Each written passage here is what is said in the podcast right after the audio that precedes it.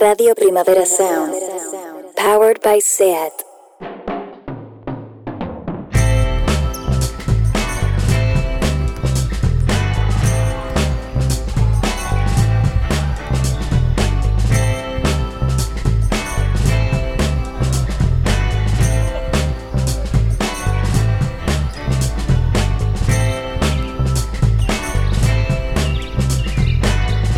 Flanús. Historias en estado nómada.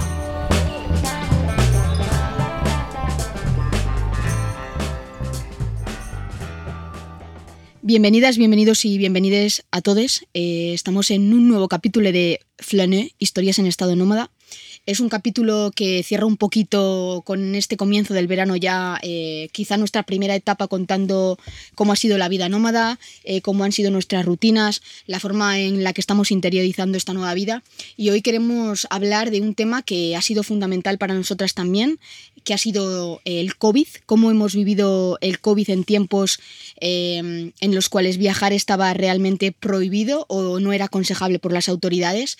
Y queremos contar un poco también cómo ha sido nuestra, nuestra evolución. eh, teniendo en cuenta que nuestra idea justo en marzo del 2020 era terminar la furgo y marcharnos. Y todo esto coincidió con un momento en el cual el mundo en cierta forma se paró y nosotras tuvimos que, que repensar, repensarnos y repensar también la forma en la que estábamos en el mundo.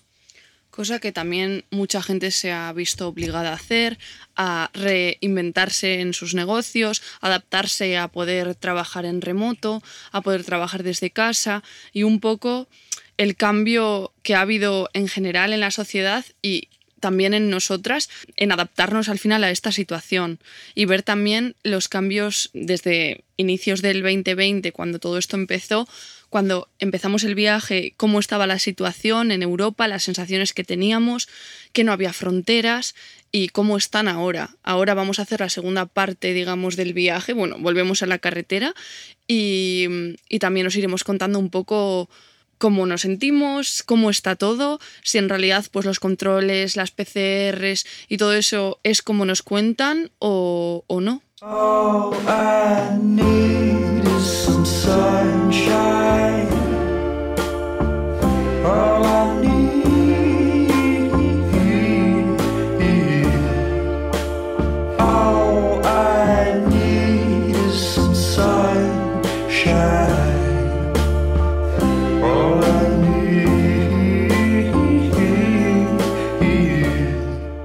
Sí, yo creo que, que para hacer un poco, para recapitular en cierta forma, creo que es interesante que digamos que, que nuestro final de proyecto de camperización de la furgoneta coincidió con el inicio de, De la pandemia. de la pandemia.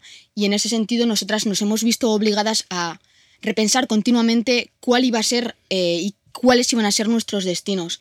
En general se nos dijo que, que viajar era, era algo que estaba totalmente descartado, que, que la movilidad no era algo que, que fuera asumible en tiempos de, de COVID.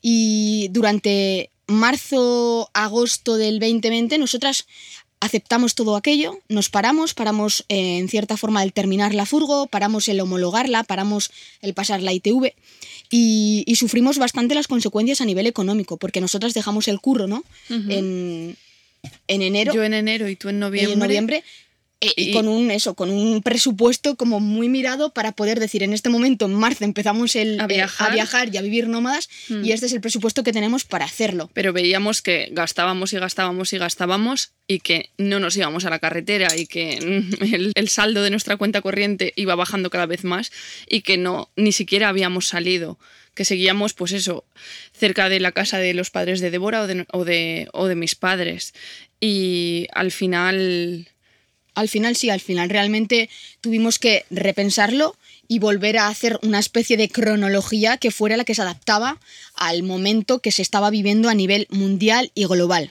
Y también queremos hablar los estados, cómo han hecho frente en toda esta situación de la pandemia al movimiento, al poder circular, al poder viajar, a los viajes que eran estrictamente necesarios o los que eran de placer. Nosotras, ¿dónde encajamos en eso? Sí, cómo encajan en este eh, estado de las cosas en este estado eh, global las personas que no viven con, con residencia fija, las personas que viven itinerantes, como en cierta forma nosotras nos mudamos a la furgoneta o era nuestra idea mudarnos en marzo y de repente nos dimos cuenta de que ya de primeras eh, chocábamos frontalmente contra, contra una situación y un estado, sí, y una forma de estar en el mundo que no asume que hay personas que viven como nosotras de manera itinerante.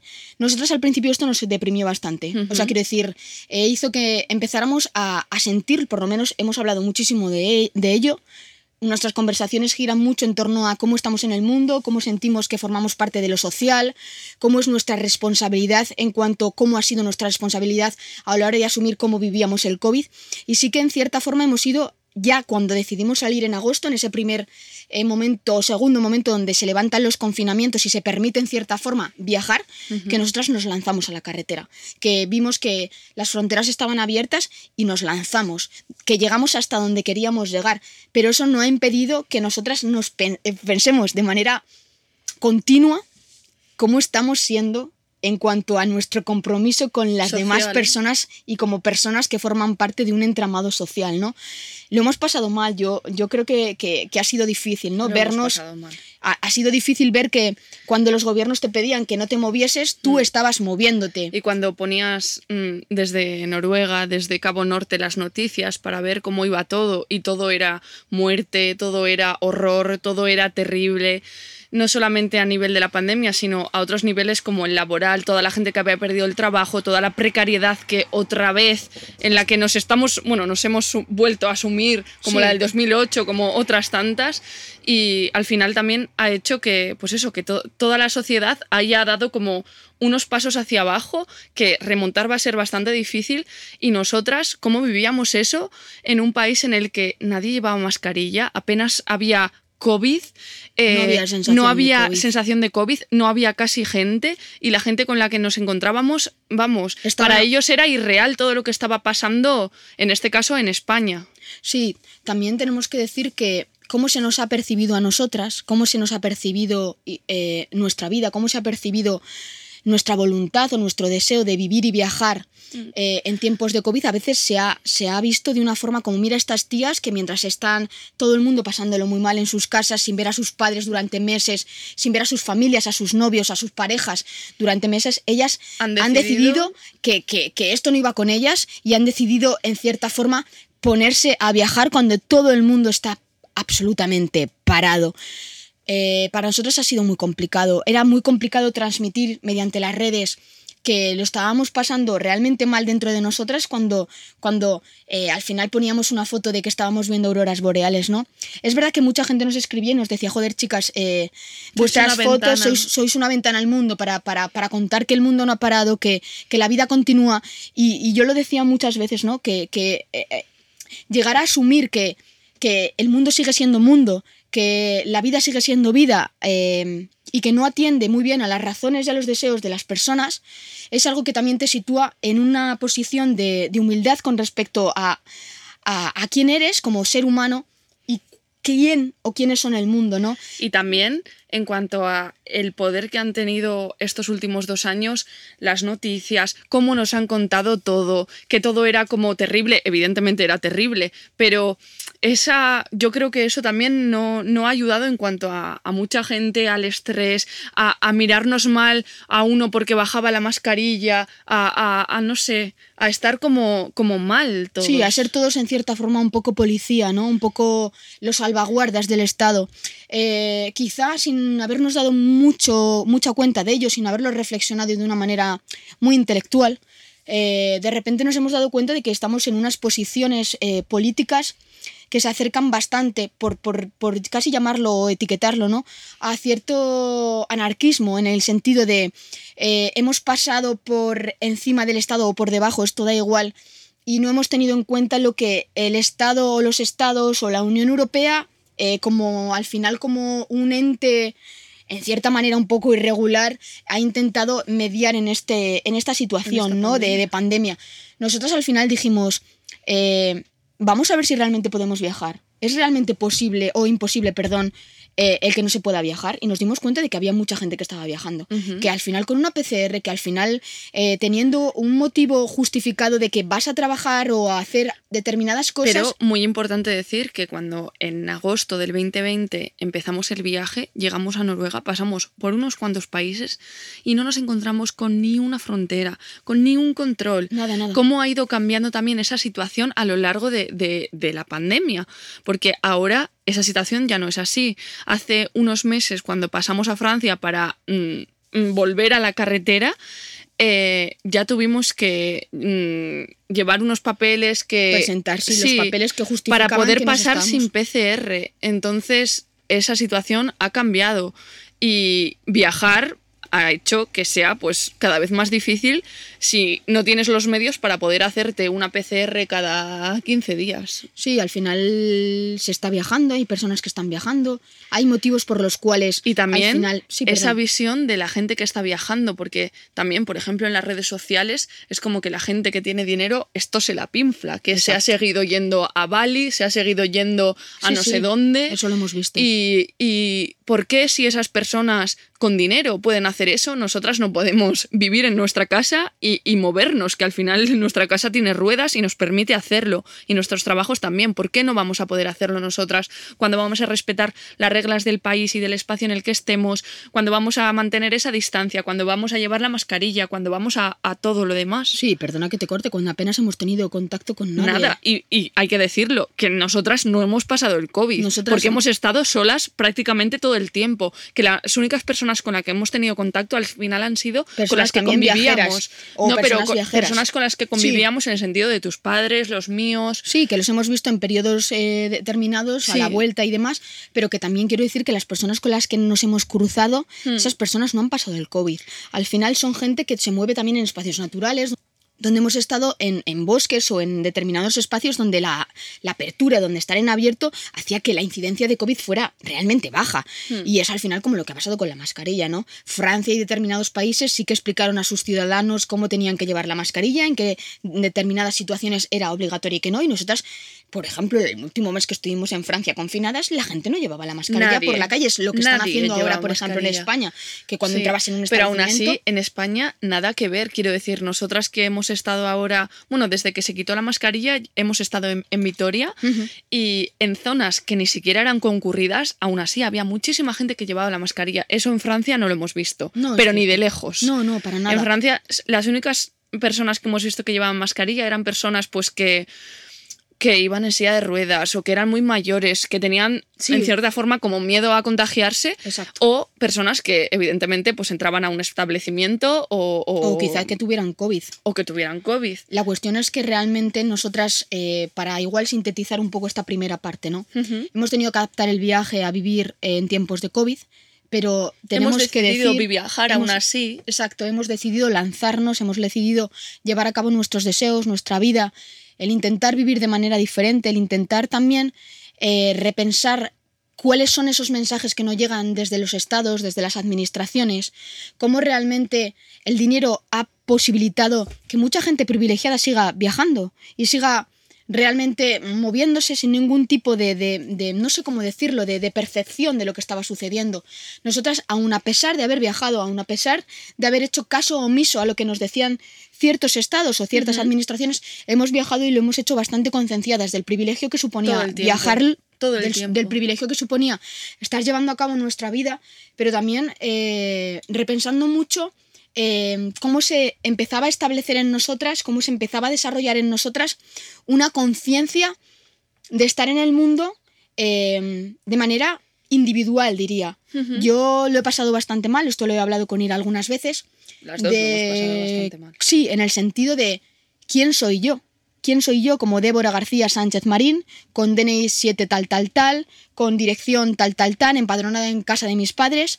Eh, ¿Quién soy yo que de repente dice que, que lo que el Estado dice lo voy a cumplir, pero que dentro de esos resquicios que, que el Estado me permite, voy a hacer uso de mi derecho de viajar, de mi derecho de poder decidir qué quiero hacer?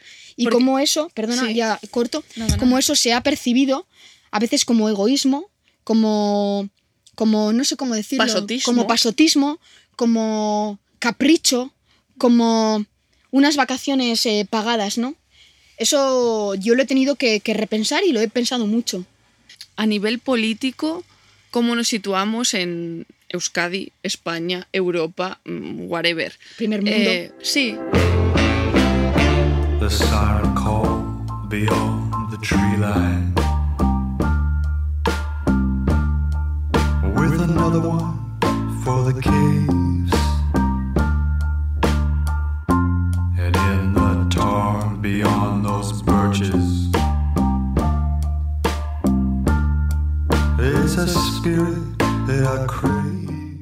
Al final, también últimamente además hemos estado hablando bastante de esto y es importante decir que cuando nosotras viajamos por primera vez en agosto del 2020, con este tema de viajar había bastantes lagunas. Buscamos muchísima información para ver si realmente era posible o no y no encontramos en, en ninguna parte tampoco que estaba prohibido expresamente. Exacto. Hemos mirado las páginas web de eh, ministerios de exteriores, Sí, eh, todo el Europe tiempo. Open, eh, eh, ¿cómo Sí, era? Open, Reopen, Reopen Europe. Europe.eu. Sí, lo todo hemos el tiempo, todo el todos los días. Y realmente lo que esas, esas instituciones y esas administraciones te, te decían eran sugerencias. Sugerencias de. No, porque no esas mueva. sugerencias están pensadas para personas que viven en una casa, no para personas que viven en una furgoneta. Exacto. Todo el tiempo hacemos, volvemos a lo mismo, que no se nos tiene en cuenta. Que al final, No como no estamos empadronadas, como no tenemos un domicilio fijo, como no tenemos tal, para la existimos. sociedad no existimos. Es cierto, nosotros podríamos haber hecho cualquier tipo de cuarentena en cualquier tipo de país. Sí. Por ejemplo, nos prohibieron la entrada en Finlandia.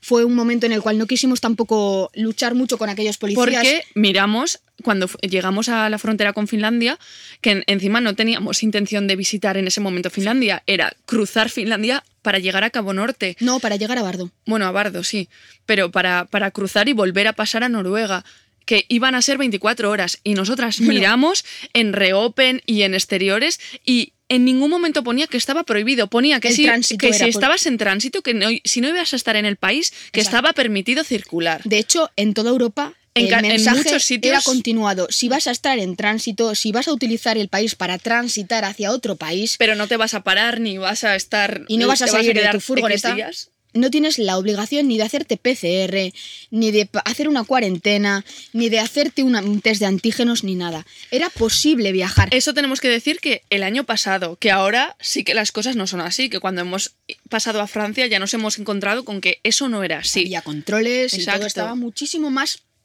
eh, vigilado. Pero en ese momento en Finlandia no quisimos eh, decirle a las autoridades, pues yo que sé, en ese momento Sí. estábamos cansadas y no quisimos decir ni, ni, ni, ni entrar en un tira y afloja. Sí, y decidimos conducir nueve horas más cuando sabíamos que, Que lo era posible. que la información que había de lo que podíamos y no podíamos hacer, eh, nosotras teníamos razón en ese caso, que lo que decían las instituciones era que se podía circular Exacto, y además es que nosotras podríamos haber entrado en Finlandia y quedarnos 14 días si nos hubiera dado la gana en y nuestra hacer la furgoneta. cuarentena si queríamos, exacto. Nos podríamos haber quedado al lado de la garita de, de frontera Sí, sí. haciendo la cuarentena y no podrían habernos dicho nada. Y luego encima volvemos a un tema muy interesante. Si yo soy ciudadana europea, si yo estoy en territorio Schengen, si Cuando yo no se supone que no hay fronteras, ¿quién me va a decir a mí que yo no me puedo mover por Europa? Es decir, ¿cómo media esto? ¿Cómo media esto? ¿Cómo nos están diciendo que somos ciudadanos europeos, que no existe la frontera, que realmente... eh, Hay una unidad. Exacto, pero la realidad es que la única, la única eh, mm, cuestión que puede moverse sin problemática es la económica. El capital puede seguir bordeando, puede moverse, las mercancías siguen moviéndose, llegando de un país a otro. Esas- El capitalismo, sí, eso además ha estado muy presente en toda la, la pandemia. Sí, sí, sí, Han sí. estado como en una balanza el capitalismo y a nivel económico, eh, económico que todo funcionara con la salud. O sea, eso lo hemos visto desde el principio. Y siempre ha Al principio uno, sí. ha parado y se ha intentado, pues eso, eh, estabilizar, sí. no, estabilizar la situación, eh, que parara de una manera pues los contagios haciendo el confinamiento, cosa que si nos lo dicen hace, pues eso, antes de la pandemia para no- era impensable, yo creo que para todo el mundo, que todo llegase a una situación así, que todo se parara de, de tal forma, pero ha habido un momento en el que ha sido como, mira, no, esto sigue siendo una sociedad capitalista, necesitamos que el dinero se mueva, que el dinero genere, que, que- que esa rueda no deje de, de parar. Sí, que esa rueda no, no deja de generar al final dinero, dinero, dinero, pero al final la No, no, pandemia ha no, lo digo solamente por también- dinero, por, por los sueldos, por toda la gente que ha perdido el trabajo, No, no, por desde luego. Desde luego, al final volvemos a sentir que, que va a costar muchísimo remontar esta situación, Hmm. que lo que tú decías al principio, ¿no? En la intro, que realmente hay una especie de momento paradigmático a la hora de asumir cómo vivimos, cómo trabajamos. Creo que eh, a la vez que se estaba produciendo la pandemia, eh, muchas personas eh, han dejado de, de- de sentir que estaban programadas. Han podido parar, han podido pensar, han podido en cierta forma romper un poco con esas dinámicas y rutinas que una vida de primer mundo te obliga a llevar, ¿no? Y de repente alguien se da cuenta de que, bueno, pues su casa es pequeña, su casa no tiene ventanas, eh, su casa eh, no hay posibilidad de luz, eh, que no se da cuenta de eso quizá porque llega todos los días a las 10 de la noche y no, no percibe cómo es el espacio no pasa tiempo. en no su pasa casa. tiempo en su casa. Al final creo que, que la pandemia ha puesto de manifiesto que estamos viviendo en sociedades donde la vida es invivible y esto lo repetimos de manera continua. Totalmente. Donde nosotras tuvimos casi el privilegio también hay que decirlo, que, que somos conscientes de nuestro privilegio, ¿no? De que somos mujeres que se saben, mujeres blancas, que han podido ahorrar, y esto es muy importante que lo re- reconozcamos cada vez que decimos que viajamos y, y- y que trabajamos en una furgoneta, que hemos tenido el Que no todo el privilegio de ahorrar, que no todo el mundo lo puede hacer y que no todo el mundo lo puede hacer en las circunstancias tan favorables en las que nosotras nos hemos movido. Pero es cierto que esta pandemia ha puesto de manifiesto todas las vergüenzas de nuestra sociedad todas las vergüenzas, todas, todas, todas, todas y cada una de las vergüenzas que el capitalismo ha generado al final en las personas, en los individuos, en las familias, en la sociedad. Y ha tenido muchas cosas buenas. También Sí. esta pandemia, para darnos cuenta de... Para mirarnos a nosotros, para, para, para darnos cuenta de, de ciertas cosas que, que en esa rueda de trabajo, de tal, de la que nosotras al final tomamos esta decisión para escapar de ello. Sí, sí. Porque veíamos que todo nuestro día al final era para trabajar y para volver a casa y seguir pensando en el trabajo. Nosotras rompimos con eso porque eso no nos hacía felices. Y hemos visto que esta situación ha obligado a gente a pararse y a pensarlo. Que esas personas no tienen que ahora dejarlo todo porque se han dado cuenta que sus trabajos y sus vidas eran una santa mierda. Pero se han dado cuenta de ciertas cosas que que nosotras nos dimos cuenta y que por eso decidimos llevar esta vida. Exacto. Y, y nos alegramos, yo me alegro de que esta situación haya hecho que mucha gente pare y, y- y- y se dé cuenta de cómo es su vida y que valore lo que tiene, si le hace feliz o no le hace feliz y que puedan decidir mm, a, raíz de esto, pues hacer ciertos cambios que no tienen por qué ser enormes, pero estoy segura de que en casi todo el mundo esos cambios se han dado gracias a la pandemia. Sí, al final volvemos a decir y a explicar ¿no? que continuamente estos momentos son paradigmáticos, son importantes, son puntos de inflexión y que al final eh, posibilitan que las personas en momentos muy jodidos, que en momentos muy complicados, que en momentos donde realmente los ciudadanos a, a nivel individual, mucho más que los estados como estados, que al final son los que gestionan, pero que al final, eh, yo lo decía por ejemplo en el libro, ¿no? en España es esto y todo lo contrario, cuando hablaba de la fecha 2020, yo decía que al final una de las cosas más positivas que ha tenido la pandemia es darnos cuenta que a nivel vecinal,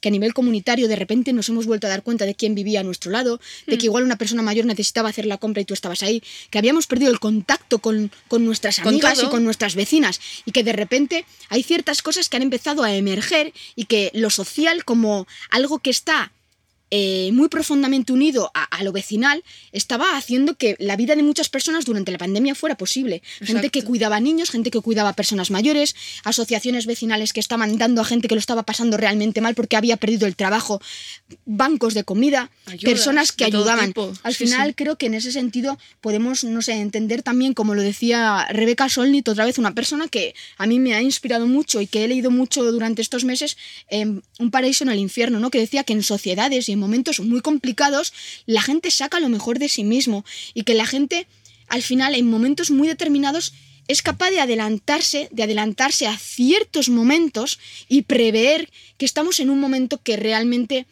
mm, está poniendo patas arriba nuestra manera de estar en el mundo y de vivir el mundo, ¿no? Entonces, creo que, que podemos volver a, a reafirmarnos en que nosotras en el 2020 tuvimos, como todo el mundo, un momento de crisis paradigmático de pandemia. ¿Qué hacemos? ¿Seguimos con este sueño de vivir y viajar y intentar No hacer otra what. vida mm, posible, sostenible, no matter what?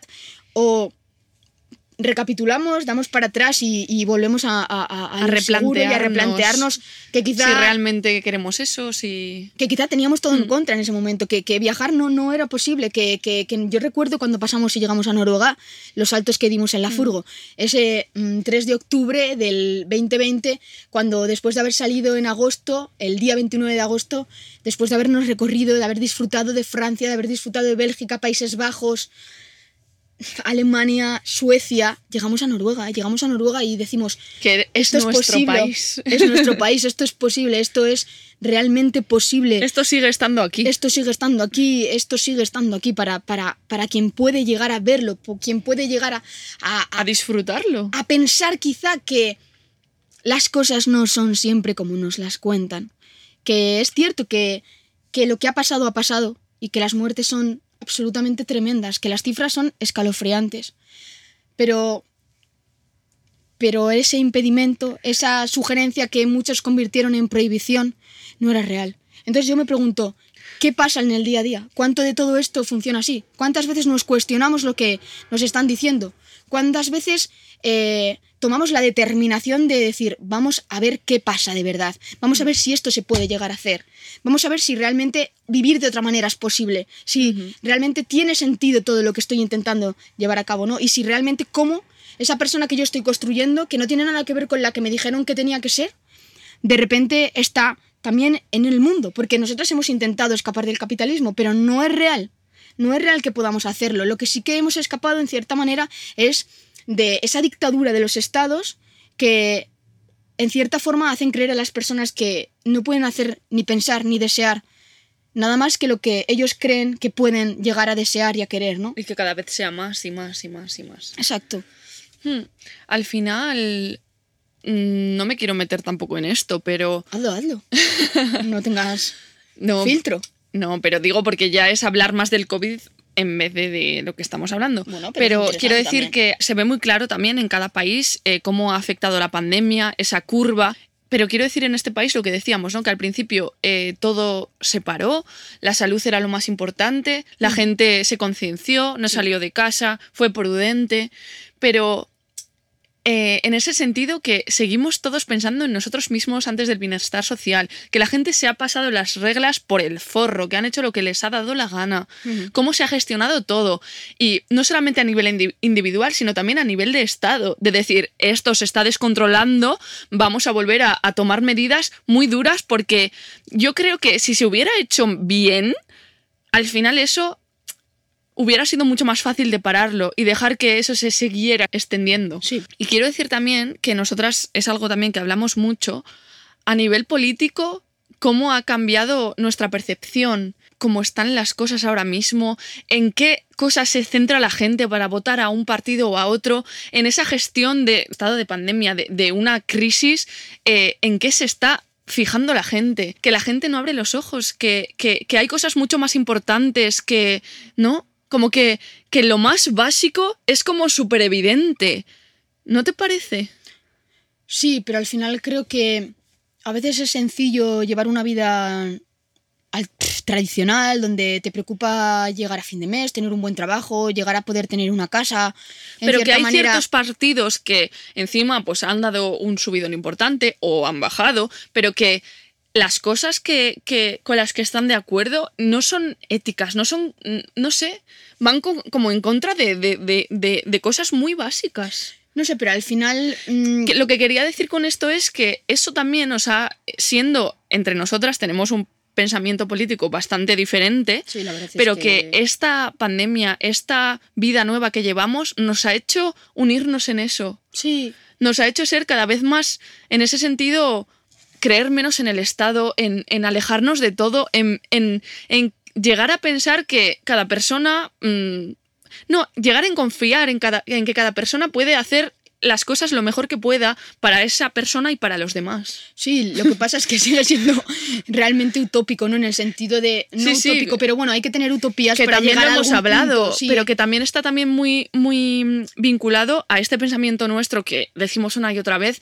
de volver a lo, a lo que es importante, de volver a, a, a nivel energético, a valorar todo lo que tenemos, a hacer un uso responsable del agua, de la luz, de, la, de, de, de todo. Del gas, del gasóleo, sí. de todo. Sí, de ser conscientes de qué estamos metiendo en la furgoneta, de, Sí, de de dónde volver- estamos metiendo el dinero. Y de volver, de- en cierta manera, también atrás, a, a lavar la ropa a mano, a, a- a muchas otras cosas que ahora la gente Sí, ha ido evolucionando y, y ni se plantea. No, hay ciertas corrientes del anarquismo que, que- que promulgan todo este tipo de, de- pensamiento que, en el cual nosotras nos movemos un poco, pero siempre hay como cuestiones que no acaban de estar definidas, que no acaban de, de- de- de- de- de funcionar, porque eh, al final son posiciones políticas que implican que, que las personas estén continuamente hiperconscientes de cada cosa que hacen. Y a muchas personas, y, y hay muchos entes políticos a los que no les interesa que las personas sean verdaderamente autónomas. Porque mientras el Estado puede teniendo el control. Exacto, mientras el Estado funcione de una manera paternalista y funciona al final de una forma al final funciona como el patriarcado, ¿no? Donde tú siempre eres un menor de edad, donde las mujeres parece que siempre están tuteladas, donde y esto pasa también, al final es otra macroestructura que funciona de la misma manera. Exige que, que para que ciertas cosas y ciertos posicionamientos que a nosotros nos gustan mucho y nos gusta practicar y nos gustaría practicar, exigen que la gente sea hiperconsciente de manera continua de que cada cosa que hace tiene una consecuencia, de que cada decisión que toma, de que cada mm, cuestión que pone en práctica y en marcha va a determinar que la gente a su alrededor tenga también en ellos una consecuencia, sus acciones. Y lo que quiero decir es que al final es muy sencillo para muchas personas o para muchos que- entes, termino Perdón, ya, sí. el hecho de que alguien superior piense por ellos, Exacto. actúe por ellos, decida por ellos, les diga lo que tienen que hacer, desear, querer, etcétera, etcétera, etcétera. Y al final, lo que sí que es cierto es que nosotras hemos roto con eso.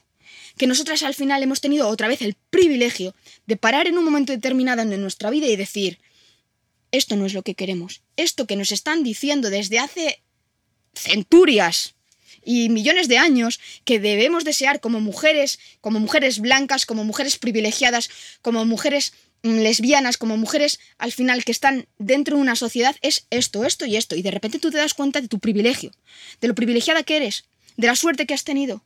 Y de que al final esa suerte tiene que servir y ese privilegio tiene que servir para vivir de una manera mucho más sostenible de lo que lo estabas haciendo que debe ser algo mucho más profundo y mucho más comprometido. Y Mm. al final eso tiene que generar algo bueno, algo, unas buenas vives que puedan hacer que la gente que tienes alrededor... Y que el mundo sea mejor, un espacio Exacto. mejor para todos. Y buah, tío, esto siempre parece Sí. que es como super new age, super religioso, No, para súper nada, para nada. cosmológico. Pero es que realmente yo tengo que decirlo, me siento así. Me siento profundamente conmovida por, por, por las decisiones que estamos tomando. O sea, no hay un día que no me planteé que quiero ser alguien completamente diferente.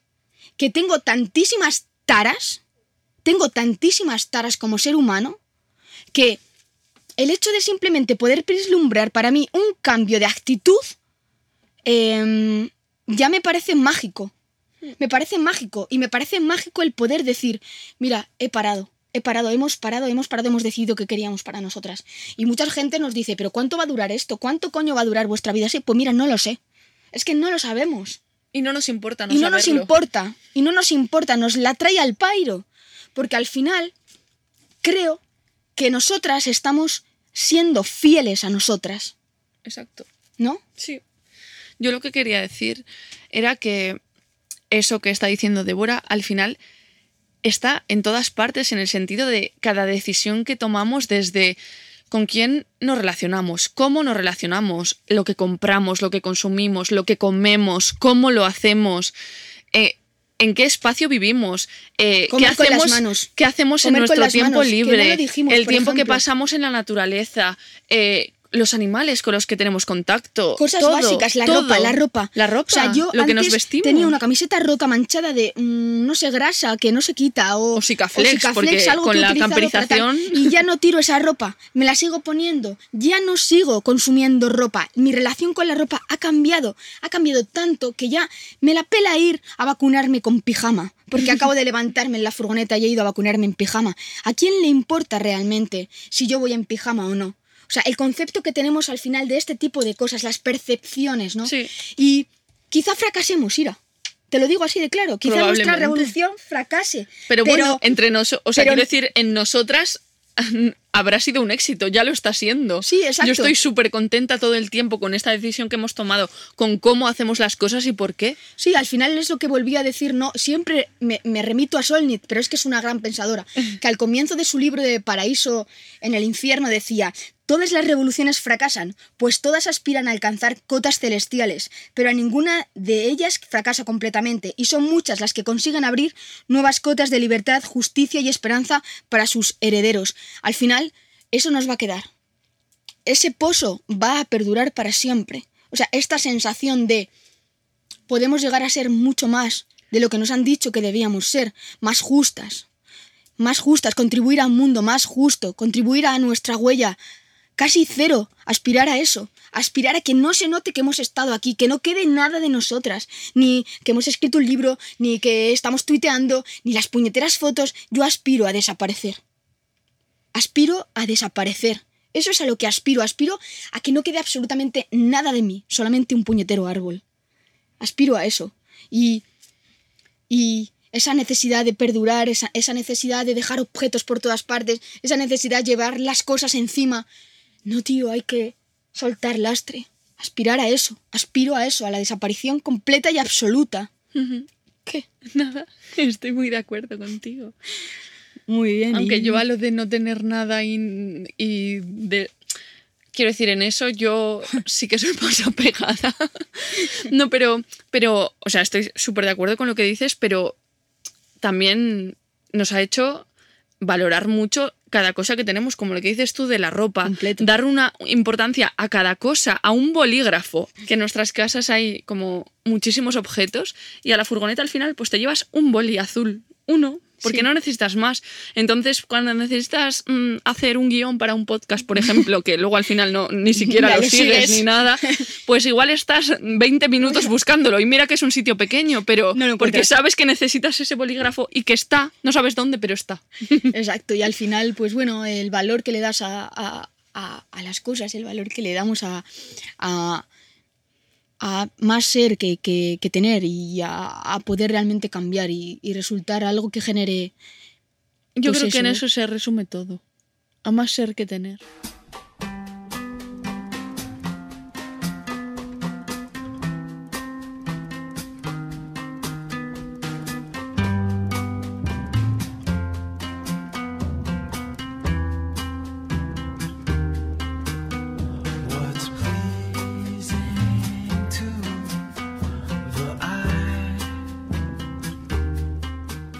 Estamos consiguiendo. Yo creo que sí. Casi vamos a hacer un año en la furgo viviendo. Ya, en agosto. ¿Cómo te sientes? Ahora voy a Pues- entrevistarte durante dos segundos. ¿Cómo te sientes? Pues me siento renovada completamente. Esto no estaba para nada preparado. ¿eh? Para nada. Pero me siento completamente renovada. Creo que ya no soy la persona que era. Y creo que. mm, Noto lágrimas en tus ojos. No, para nada. no te pases. Pero am, que estoy muy contenta con las decisiones que hemos tomado, que evidentemente pues toda la situación ha hecho que las cosas no hayan salido como hemos querido o como nos hubiera gustado. En ningún pero momento que, ha sido así. En ningún momento, pero, pero que eso no ha hecho que, que paráramos, que deseáramos cambiar de vida, aunque bueno, eso no es realmente así del todo. No. ¿Algo que decir ¿Sobre qué? sobre eso? Que tú te has planteado muchas veces el decir, estoy, esto, he llegado a mi límite, no quiero seguir Sí. eh, viviendo en la furgoneta. Sí, muchas veces, porque yo Cuenta soy una eso. persona que duda, que al final vive de dudar, vive de plantearse continuamente si esto es lo que quiero y la duda hace que me sienta fuerte, la duda hace que, que sienta que tengo la libertad de poder decidir entre diferentes opciones. Eh, dudo de si te quiero, dudo de si tenemos que seguir juntas, dudo de si somos las mejores personas la una para la otra en todos los momentos. Dudo de si estoy siendo la compañera ideal y muchas veces no lo estoy siendo. Eh, dudo de, de si una persona como yo realmente puede vivir en furgoneta tanto tiempo, con mis problemas, con mi trastorno de obsesión-compulsión, con mi ansiedad crónica, con mi deseo de controlarlo todo de manera continua. Entonces, eh, dudo, dudo de muchas veces de, de, de, de si soy esa persona y si realmente tengo que estar desarrollando todo lo que hago en, en este espacio contigo. Y bueno, eh, esto es lo que hemos decidido, esto es lo que decido cada día que quiero hacer. Eh, decido cada día que quiero hacer. Decir esto es algo completamente inusual, porque ¿quién se levanta todos los días pensando si quiere hacer lo que quiere hacer, si quiere estar con la persona que está, si quiere realmente Porque seguir ahora teniendo te esa puedes vida? permitir plantearte eso todos los días. Antes no lo hacías. Bueno, en cierta forma. Sí, pero no, entiéndeme. Sí, sí, sí, pero, pero bueno, eh, pues sí, he tenido mis momentos, han sido momentos duros. eh, es, un, es un no parar a veces de, de tener problemas eh, mecánicos, Mecánicos, es un no parar sí. a veces de las frustraciones que te da el vivir en un espacio pequeño donde siempre está todo desordenado y donde tienes que ordenar de manera continua, donde al final adaptarse a tener un nuevo ser con nosotras también es importante, adaptarnos a sus ritmos, adaptarnos a ser las mejores compañeras para ese animal, darle una vida buena, ahora la veo y está sobando como una perra y con su que carita está de ángel. larguísima. Y, y me planteo si realmente todo lo que estamos haciendo es lo mejor para nosotras. Entonces, Para Mm. nosotras tres. para nosotras tres, eso la he incluido. Sí, sí. Entonces, yo sí que me emociono al pensar las cosas que he dejado atrás. eh, no he vivido cosas, por ejemplo, la presentación del libro ha sido como irreal. No he presentado el libro. Eh, no ha surgido la posibilidad de estar con la gente que ha leído el libro. eh, he Nos dejado- hemos perdido muchas cosas. nos hemos perdido muchas cosas y hemos, Pero hemos ganado, ganado- otras muchas. sí. A mí al final no me interesa nada nada del 2020 que no tenga que ver con quiénes somos nosotras, hasta dónde hemos llegado, eh, las personas que estamos siendo la una para la otra, la forma en la que intentamos continuamente amarnos y amarnos mejor, la forma en la que intentamos ser las mejores compañeras de viaje para aquellas personas que se cruzan en nuestro camino. Eh, intento ser la mejor hija posible estando lejos, algo que me genera mucho sufrimiento sabiendo que mi madre es dependiente y que va mm, en picado hacia su propia desaparición y no estoy presente en su vida y, y me duele y, y al final estoy siendo lo más libre que puedo, aún sabiendo todas las cosas que pasan a mi alrededor y siento que soy más fuerte que el Estado, que soy más fuerte que el capitalismo y que aspiro a, a desaparecer, como digo, y a, y a que cuando llegue ese momento decir, hice lo que tenía que hacer y lo hice con libertad.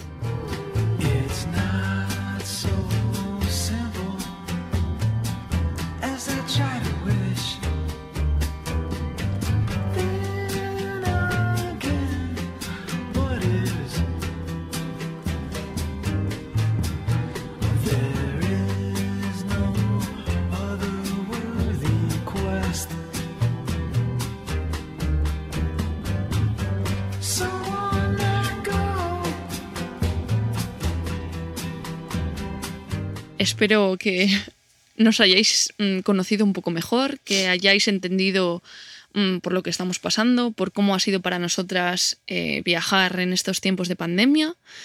Eh, para haceros un breve... mm, para que conozcáis un poco cuál es ahora nuestra situación. Estamos en Vitoria, hemos estado haciendo mm, más recados, tanto mecánicos como personales. Sí, vacunadas. Sí, bueno. Débora está vacunada, yo no sé si me podré vacunar antes de irme. Vamos a intentarlo porque independientemente... Sí, pero bueno, yo no quiero quiero esperar más a Sí, irnos. Yo quiero quiero decir- que nos vayamos Sí, ya. Quiero decir una cosa importante. Eh, una de las cosas de las que yo más me, me siento orgullosa en este tiempo es de que la ciencia, la medicina, eh, haya avanzado tanto como para poder permitir que casi un millón de personas sean vacunadas en España a día de hoy. Creo que eso es gracias a una sanidad pública que hace posible que la gente esté siendo mm, vacunada para poder estar en contacto con sus personas y con sus seres queridos y hacerlo en la plena seguridad de que quizá el contagio no vaya a provocarles una muerte como ha sido provocada durante los últimos meses. Me siento súper orgullosa de estar vac- vacunada, me siento súper orgullosa de nuestras instituciones. Creo que la cosa más valiosa que tienen los estados, esos estados de los que nosotras huimos, es la sanidad. Defender una sanidad pública que llegue a todo el mundo. Que esas vacunas pueden llegar a todas partes. Que no se eh, especule con la salud, que no se especule con los fármacos, que nos sintamos que esas vacunas posibilitan recuperar la vida, recuperar las relaciones y recuperar los contactos con personas que hace tiempo que no se ven. Y eso me hace sentir que, que todo el mundo está avanzando en una misma línea, ¿no? La de la recuperación, sobre todo de las sensaciones, del amor, del cariño, del contacto. Y eso me pone contenta, independientemente de que yo ahora mismo tenga una percepción que me aleja un poco de ciertos presupuestos colectivos, ¿no? O comunitarios. No comunitarios no, pero sí colectivos. Y Perdona, te he cortado en ese sentido. No sé Que- qué estaba diciendo Que quieres ya. viajar ya, que quieres vacunarte, que vamos dirección Grecia, que yo intento convencer a ir a todo el tiempo de que no, de que vayamos al norte, de que volvamos a, Otra vez. a- a tierras polares. Tenemos muchísimas ganas de ir a Finlandia, que como os hemos dicho antes, nos quedó pendiente. Y, Y, ahora y además lo- Bálticas. los chicos de Some Outdoors están allí y cada vez que veo sus stories mm, me subo por las paredes. Pero... mm, Vamos dirección Grecia, vamos sí, a flipar. No, pero no vamos dirección Grecia. Nuestra intención es, creo que ya lo dijimos en el podcast anterior, pero no, pasar Ah. el verano en una zona mm, un poco menos turística, un poco alejada de, de todo ese movimiento de verano, vacaciones, eh, gente, gente, gente. Y queremos ir a pasar el verano a la montaña, queremos ir a los Alpes, queremos estar en, en Alemania, en Suiza, en Austria. Ella quiere ir a las termas de Vals, Mm, me encantaría ver todo lo de Peter Zumthor. muy sostenible, pero un poco pijales también somos. Mm, Que igual no podemos ni entrar. selectas. Selectas, igual no podremos ni entrar porque igual es un pastizal. o está en cerrado, fin. o yo qué sé. Pero en, en cierta manera es algo que me encanta de ti, que ya lo dije hace poco, es que no tenemos un duro, ¿vale? Que quede claro, pero que realmente el dinero que nos gastamos nos lo gastamos en lo que realmente queremos y nos hace felices. Y eso para mí antes era impensable y ahora es como, pues mira, si Eso realmente... yo. Sí, total, ya lo he dicho. Yo soy muy desprendida del dinero, no me interesa Sí. en absoluto. A ver, hago todo lo posible para poder tener lo básico cubierto y, eso me lo posibilita de aquí gracias a mis Patreons y mis mecenas, ¿no? Eh, porque son mi fuente de ingresos fija, esos 400 euros que lo puede ver todo el mundo, que es lo que yo tengo. Y, 400 euros al mes, nada y más. algunas colaboraciones que nos han salido y que, gracias y también que- al podcast. y exacto, y a- y a- y pero que la gente sepa que, que con 400 euros al mes se puede vivir, que no hace falta estar ganando más y Pero más no y precaricemos más. tampoco No, eso. no, ¿eh? Es para decir, nada. Es posible esto en una furgoneta, en una vida normal, con hijos, con personas dependientes a tu cargo, teniendo que Desde llevar adelante y teniendo la furgoneta cosas. pagada y teniendo todo pagado. Exacto, exacto. Y Habiendo no currado teniendo gastos. exacto, habiendo currado muchísimo para poder tener esto. Esto es posible así. Y es posible así porque también te puedes parar, porque no tienes que pagar un depósito, un tanque, porque no tienes que pagar una avería. Cuando de repente se nos juntan tres averías en la furgoneta, ya Temblamos. las cosas cambian, porque entonces sí que entonces lo pasaríamos muy jodido. Entonces tampoco romanticemos y precaricemos eso. Pero sí que es verdad que para nosotros el dinero es algo que nos ayuda a que es poco, pero nos ayuda a, a, a vivir tener como queremos querer- vivir Exacto, y ya está a no, necesitar o querer todo el rato más sino a, a, a vivir habiendo cubierto todas nuestras necesidades y de vez en cuando pues eso mm, quiero ver las, las termas de Vals o quiero ver el museo de tal aunque sea pues para nosotras un No, y a dinero nosotras nos gusta gastarnos Sí, el dinero en la en cultura, cultura, Porque al final totalmente. vivimos de la cultura, amamos la cultura, Mm. trabajamos la cultura. eh, la cultura nos hace Nos nutre, felices, nos nutre, nos nos, nutre alimenta muchísimo. tanto como comernos un plato de Exacto. alubias. Entonces, sí, vamos a intentar. Al final estamos, seguimos estando parte dentro de la sociedad porque seguimos en una rueda que hace posible que todo gire, ¿no? Entonces, sí que mantenemos una parcelita muy libre en la cual nos movemos y ahí tenemos nuestras propias discusiones sobre quiénes somos y etcétera, etcétera, etcétera, pero también participamos del mundo y eso a mí me sigue haciendo feliz, en cierta forma. Hmm. Y bueno, esta ha sido nuestra andadura, eh, estos cuatro capítulos en el que hemos contado Val Life, nuestras rutinas, qué significa al final Ser vivir mujer. y ser mujer en una furgoneta y cómo es ser diverso en el mundo de la Val Life y cómo hemos vivido al final el, el COVID. Y a mí me parece que es como un broche perfecto de, de esta temporada de Flané, Historias en Estado Nómada, para empezar una que ya sea diferente, donde las personas que nos acompañen y la nos versión escuchen 2.0 también sea diferente, donde ya viajar sea algo que, que- que es natural y vuelve a ser algo que- que- que está y es posible para todo el mundo que quiera hacerlo. Sí. Y que cambien las formas también del turismo, de ese tu- turismo de masas que ha sido em, potenciado por los estados y que cambien un poco también nuestra manera de entender cómo llegamos a los sitios y cómo los vemos y cómo los disfrutamos, ¿no? Y que hacer que vosotros también podáis viajar a través de nuestro podcast. Por supuesto, que nos acompañéis y que sintáis esos espacios que vamos a ir visitando durante estos meses, Vuestros- esas alegrías que sean vuestras también, que sigamos siendo esa ventana que éramos durante la época de, de COVID y que al final podáis sentir que, que otras vidas son posibles porque hay personas que, que están haciendo lo posible.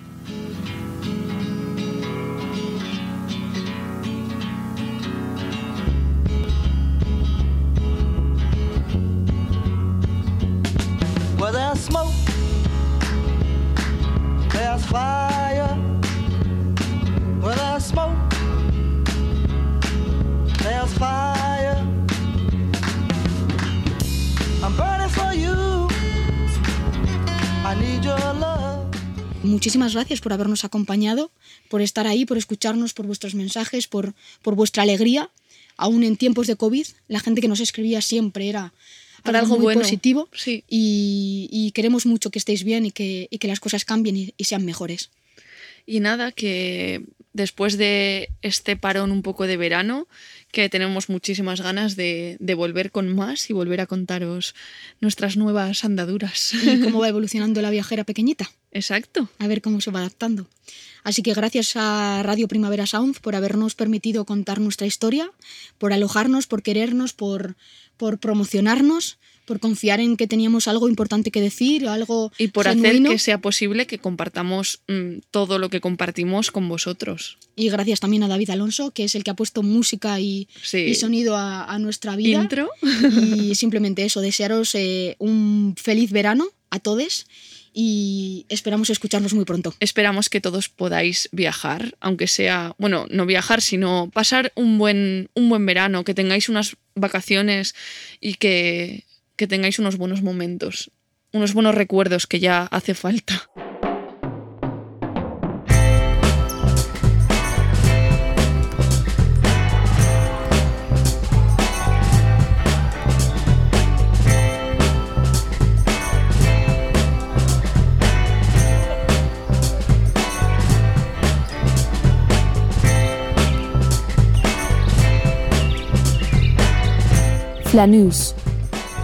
Historias en estado nómada.